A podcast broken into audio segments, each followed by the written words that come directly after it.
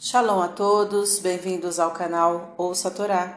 Vamos iniciar mais uma porção semanal com a Paraxá Terumá, que quer dizer oferenda. Está no livro Shemot, capítulo 25, versículo 1 até o 16. Baruch atah Adonai, Eloheinu melech haolam, asher barabanu mikol hamim v'natan lanu et toratu, Baruch atah Adonai, noten hatorá. Amém. E Deus disse a Moisés: Fala aos filhos de Israel, para que separem para mim uma oferenda conforme a vontade de cada um. E tomareis deles ouro, prata, cobre, tecidos de lã azul celeste, púrpura e vermelha, linho, couros de cabra e de carneiros, tingido de vermelho e de taash, animal hoje extinto, madeiras provenientes de citim, acácia, azeite para iluminação, especiarias para o azeite de unção e para o incenso, pedras de ônix e demais pedras preciosas necessárias para o efod, e para o peitoral, peças de roupa do sumo sacerdote. E me farão um santuário, conforme indicarei, e morarei entre eles.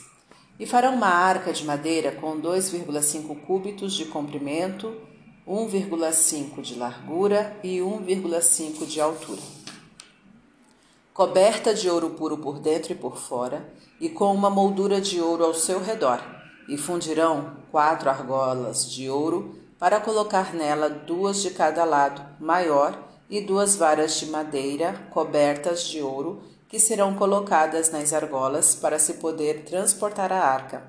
E as varas nunca deverão ser retiradas das argolas. E colocarás na arca o testemunho que te darei. Amém.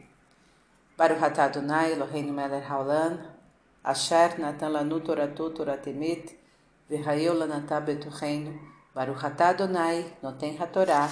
Amém. Vamos aos comentários.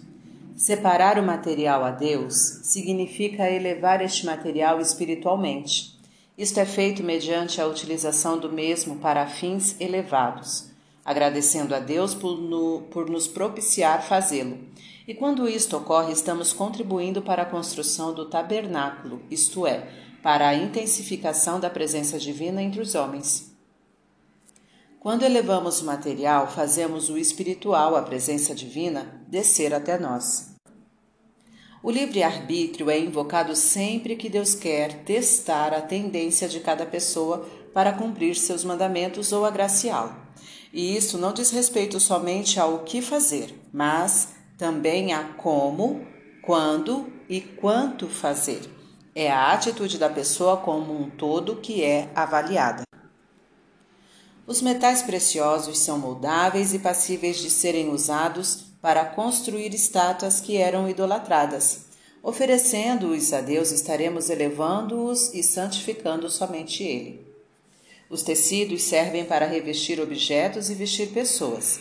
É algo que protege. É comum encontrar pessoas que se acham autossuficientes e que pensam não necessitarem de proteção.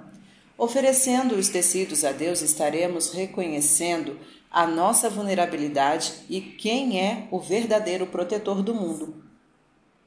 Os couros representam os animais que, por sua vez, representam a vida. Oferecendo animais a Deus, estaremos reconhecendo que Ele é a fonte de toda a vida e que é graças a Ele que podemos nos alimentar com a carne e o leite que essas criaturas nos proporcionam. A madeira representa o reino vegetal e propicia abrigo, fazendo parte das casas.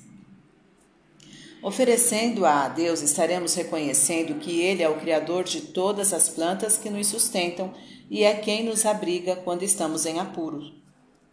Reconhecendo que Deus é a fonte de toda luz, que significa o bem. As especiarias simbolizam a sofisticação, o prazer.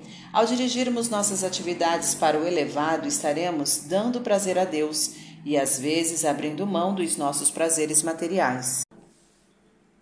As pedras preciosas simbolizam a riqueza material.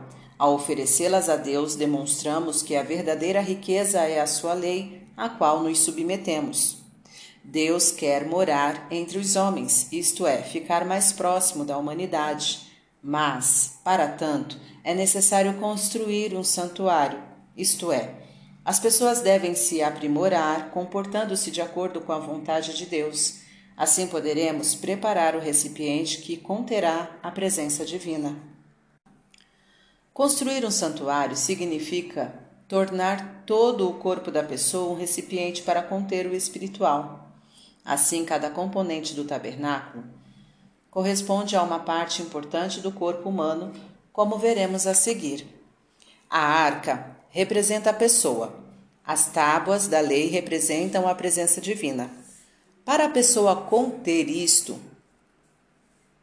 se tornar um recipiente para a presença divina em sua vida, ela deverá, deverá ser pura, agir de acordo com as leis divinas, evitando o pecado, por dentro, no pensamento, por fora, na ação, ao seu redor, no relacionamento com o mundo.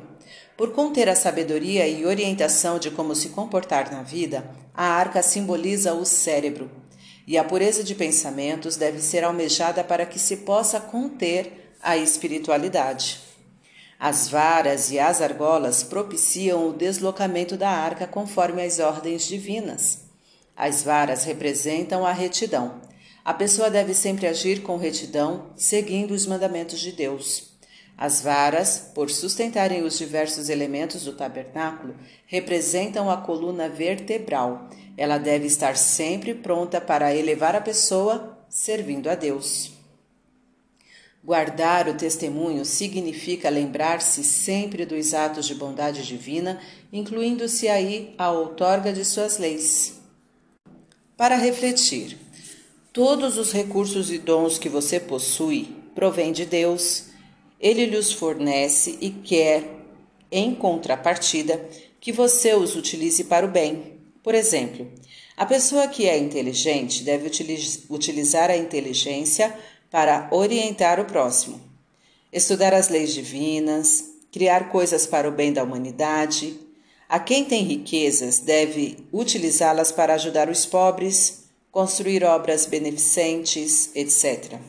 As pessoas que têm carisma devem atrair as outras para fazerem a vontade divina, etc. Desta maneira, você estará elevando-se em direção ao espiritual o mesmo ocorre com os bens materiais. Ao utilizá-los para o bem, não se apegando a eles de maneira egoísta, você estará elevando-os em direção ao espiritual. Agradeça a Deus e se comprometa a utilizar o seu livre-arbítrio de acordo com os seus mandamentos, mesmo em detrimento de prazeres materiais incompatíveis com eles, para exercitar. Como você levaria em direção ao espiritual? A. Com um computador. B. Com um automóvel. C. Com um telefone. Qual é a sua opção? Comente abaixo. Tá gostando do conteúdo do canal? Então curta, comenta e compartilha. Se ainda não é inscrito, se inscreve e fique por dentro de todas as novidades. Seja parte da família Ouça Torá. Shalom a todos.